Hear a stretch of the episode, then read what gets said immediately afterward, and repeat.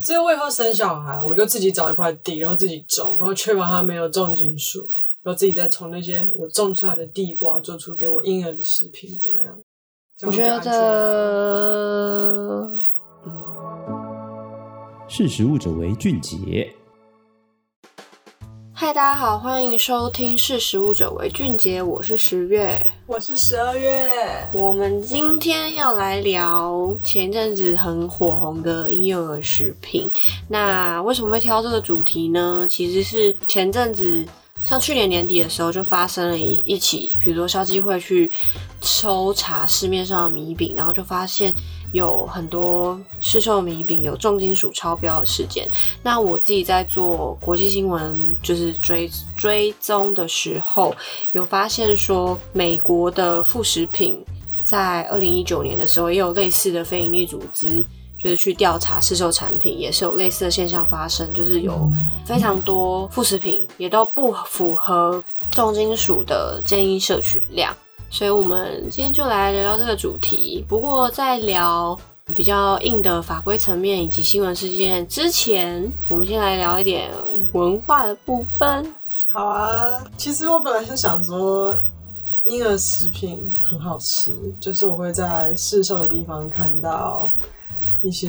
饼干。米饼，可是那些其实不算副食品，对不对？那算婴儿的婴幼儿的休闲零食啊。嗯、所谓的副食品的定义，应该是说，因为宝宝喝奶嘛，嗯、不管你是喝母奶还是喝奶粉，那算是他们的主食。那副食品就有点像是他在转成人的食物中间，或者是他要开始接触除了奶粉以外的辅佐食品，或者是他的营养素已经是奶粉不足以提供的时候。小朋友就会开始接触副食品，那这副食品可能就是，比如说米糊，我们最常听到，比如说十倍粥、二十倍粥，或者是爸爸妈妈可能会自己制作蔬菜泥等等的，这些都可以称之为副食品。那其实市面上也有销售非常多已经加工完成或者是加热就可以食用的副食品，这样子。哎、欸，我这边我看到一个蛮有趣的新闻，嗯、就是在美国，他们有统计说，比如说在一八八零年前，根本没有就是婴幼儿食品还是副食品这种东西，嗯，而是以前真的就是在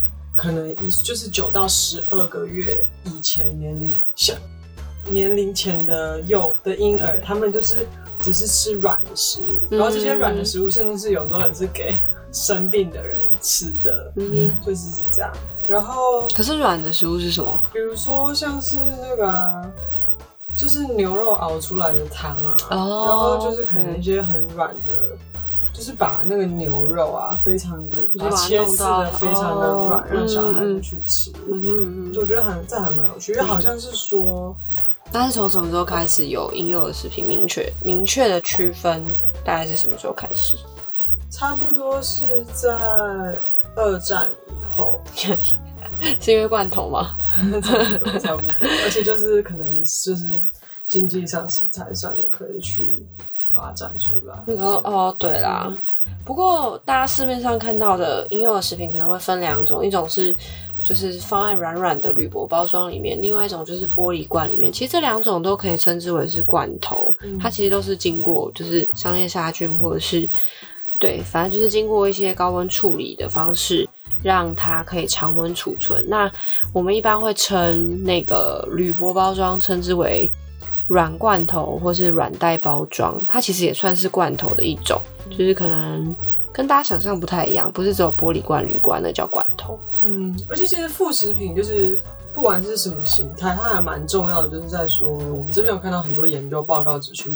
你在两岁以前吃那个婴幼儿，如果你给他吃就是。很多不同味道跟口感，甚至是颜色的这个食物，他们在之后长大也会愿意去尝试不同的食物。哎，就是有，oh. 就是研究这边就只有指出说，如果你都喂他们那时候没有什么调味的糊糊状的东西，就他们好像一辈子就是都会。好像也有人说是一样的，好像也有说法是说，除了味觉以外，咀嚼能力也会刺激大脑的发展。嗯，所以它可能是均相的，它不是一个只是生理需求而已。哦，可是其实小朋友他们还蛮挑食的，然后有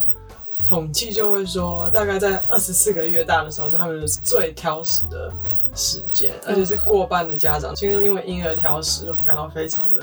头痛。就是他们平均，这个统计蛮好笑，他们平均就是四喂小孩，嗯、就是那种八到十五次。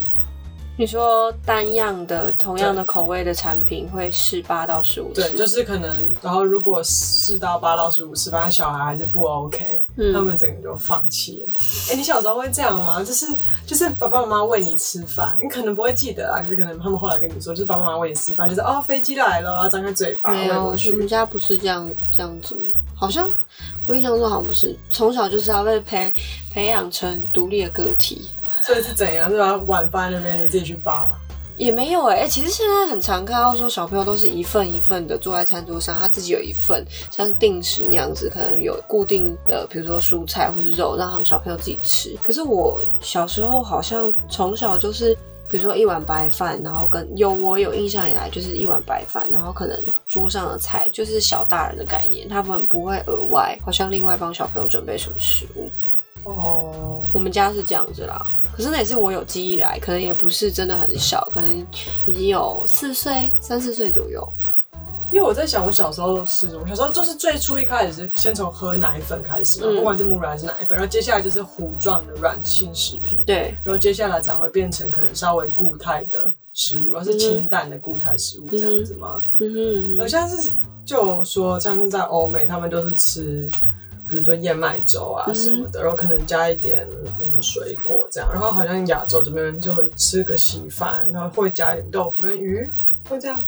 会，嗯，通常都是像我们刚刚讲到说什么蔬菜泥、水果泥都会是，嗯、通常都会是加米，然后。把比如说假设地瓜或者红萝卜好了，可能就把它蒸到很烂，然后把它打成泥，或者是把它压烂，然后跟那个米再调和在一起，哦、然后可能随着宝宝越来越大，那个固体成分会越来越多，就是它可能就不需要这么。你在笑什么？因为我发现就是瑞典他们最早吃的软性食品是那个香蕉泥，嗯，然后可能会搭配一点燕麦啦，嗯、然后就是那个压碎的水果，就是那个蔬菜这样子，然后就想到。是我现在吃的东西啊！我现在很爱吃香蕉泥，哎，嗯，然后哎哎哎，可不可以给小孩吃芋泥啊？可以，可以吧？地瓜泥、芋泥。其实有某一些食物不能吃，比如说蜂蜜。婴儿不能吃蜂蜜，最主要的原因就是因为蜂蜜里面其实会有肉毒杆菌的孢子，不是肉毒杆菌本人哦，是肉毒杆菌的孢子。孢子这个东西就是有一点点像肉毒杆菌养到一定的状态下之后，它就会产生的物质。那这个孢子呢，因为小朋友没有办法抵抗，在摄取的过程中会有中毒的可能，所以一般蜂蜜都会禁止一岁以下的婴幼儿食用。那为什么大人吃蜂蜜没有关系？其实很大原因是因为已经有办法去抵抗这样子的孢子。不是那个包子，是纸包包子。嗯、哦，好啦，那我们再讲回你刚刚讲到说瑞典的食物，还是哪里？瑞典的食物，瑞典的食物。嗯嗯，他们都吃圆形食物，对、啊？然后像在非洲，他们的他们也是吃粥，然后主要是做做成玉米粥。所以其实全世界各地的婴儿食品那个转换期啊，从液体到固体那个转换期都是蛮像的，就是糊状的食物。嗯，而且他们在有一些国，在有些那个文化里，就是能够第一次吃到固体食物是一个很大的里程碑，有点像一个小小的，也不是成年礼，算什么礼？你讲这件，你讲这件事情，真的想到我家的猫，因为我家的猫其实是从喝奶很小，三个礼拜、两个礼拜、三个礼拜就带回家养，嗯、然后那时候也是三个小时要喂一次。然后我真正觉得我自由的原因，是因为等于三个小时要喝一次嘛，那中间可能就一个小时，比如说要泡奶粉啊，然后弄干净什么，然后还要 还要不是帮助他上厕所什么之类，所以那个超崩溃。就真的感觉到自由的时候，就是他们开始。转中间也是有一段离乳食品，一模一样，跟小朋友一模一样。然后离乳食品就是稀稀软软的肉泥，或者是里面有一些些块状的肉泥，他就要先从喝奶转到吃离乳食品，然后再到固体的，就我们平常讲的干饲料或者是鲜食食品。那东西就是等到我他们某一天意识到说干饲料是可以吃的，我才真的觉得我自由，就不用把他们两个拎来拎去。这大概是同样的概念。真的哦。可是婴儿还是不行啊，婴儿就算可以吃固体食品，也没有办法，不能放在家里。OK，这是犯法的哦，大家。啊，欸、而且很有趣的是，就像其实很多以前是给婴幼儿吃的，像什么麦啊、奶啊，到那个。嗯就是今天在美国，但我不知道你在美国有没有吃过那种 chocolate pudding？有有有，就是那种很软很软。但是台湾蛮少见，它可能会它其实有一点点泥状，你就它不是布丁，它不是布丁，几乎是一种雪泥的感觉，对，就巧克力泥，有一点点像酱，酱，可是又不不完全，对对，就很稠很稠的。反正那个现在在欧美其实是一个常见的饭后甜点啦，然后那以前其实都是为了应用，就是小朋友这个转换期去，可是现在都是大人都在吃，对啊。哎、欸，那其实感觉婴幼儿食品好像全世界都虽然有不同的形态，但是也都差不多，然后、嗯、需求也差不多。那为什么最近会爆出那么多问题啊？好，我们先我先解释一下，就是前情提要一下，说为什么我们今天最主要会录这个节目，选这个题材的原因，是因为去年年底的时候。刚前面有提到说，消基会有揭露婴儿食品其实有重金属超标事件的发生，那这件事情会造成说全台的人民轰动，普遍大家消费者其实对于这件事情是蛮生气的。最主要原因是因为制造这些米饼多半都是一般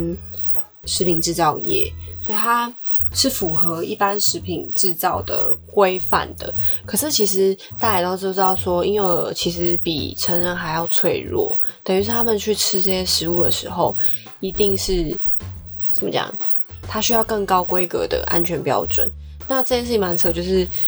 很多厂商出来狡辩的时候，他就会说我们的。目标没有说是要给宝宝吃的，可是大家其实 common sense 也都知道说那些东西就是给婴幼儿，就米饼、婴儿米饼，而且他们图样上面、包装图样上面其实都会印制跟婴幼儿有关的，比如说婴儿的图案，或者是反正就是有那种暗示隐喻的概念，说这个东西其实是给婴幼儿小朋友吃的。然后也因为这样子，就掀起了一股风波。那它那个重金属呢？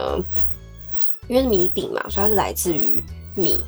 那我刚刚提到二零一九年的时候，其实也有爆发类似案件，然后导致于说今年二零二一年的时候，国会有积极的想要推动婴幼儿食品法，就是把这个法案独立立出来的原因，是因为当时二零一九年爆发的时候是。他们去查了，有一个非营利组织叫做 HBBF，然后 HBBF 呢，它是简称，它去查了市面上来自六十一个制造厂商的一百六十八项婴儿食品，去进行重金属检验，就发现说其中有百分之九十五项的产品重金属都有超标的疑虑。那听到这里，大家可能就会觉得，哎，很奇怪。我们刚刚不是还说，二零二一年的时候才要推动婴幼儿食品法？那所谓这超标标准，这个标到底在哪里？其实标就是不符合说，到目前为止法案还没有修过，美国的婴幼儿食品都是利用总膳食建议摄取量。里面的规范说，比如说你的重金属铅、重金属汞等等摄取量应该是多少，超过可能会有危害。可是那东西只是一个指引跟规范而已，它并不是一个法案，所以导致于说，其实美国的婴幼儿也没有受到一个明确的保护。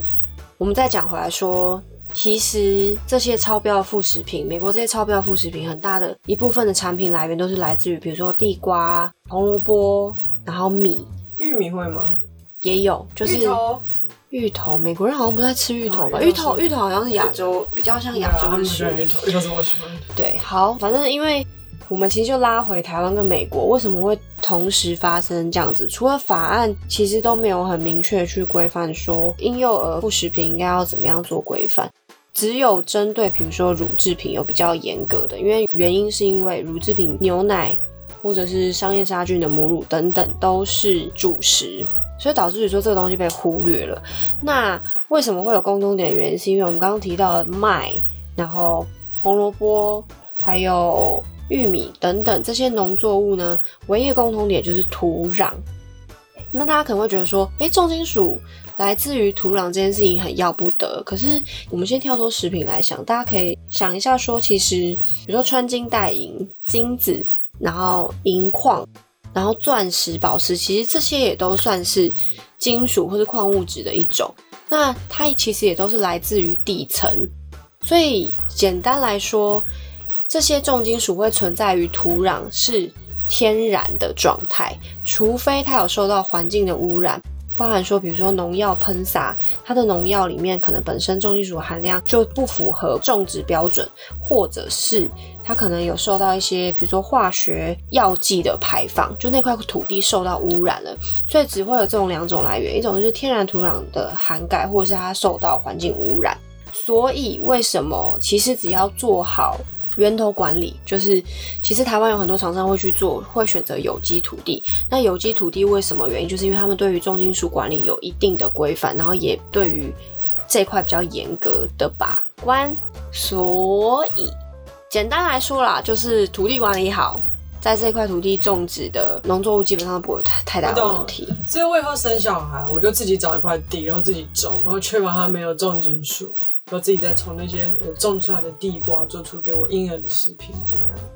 我觉得，嗯嗯，那你可能要定期送检土壤的，对，要从源头开始管理，对，要从源头，要从源头开始管理。好啦，我们今天就先聊到这样子。那也欢迎大家有任何想要听的题材，或是有任何想要听的题目，都可以留言给我们，或者是私讯粉丝团。那今天聊的婴幼儿食品等等，大家都可以上官网去搜寻实力官网。那关键是搜寻婴幼儿食品。婴儿食品、宝宝米饼、宝宝米饼等等，都可以搜寻到我们刚刚上述所提到的相关的文章。那今天就先聊到这里，我是十月，我是十二月，我们下次见，拜拜，拜拜。识时务者为俊杰。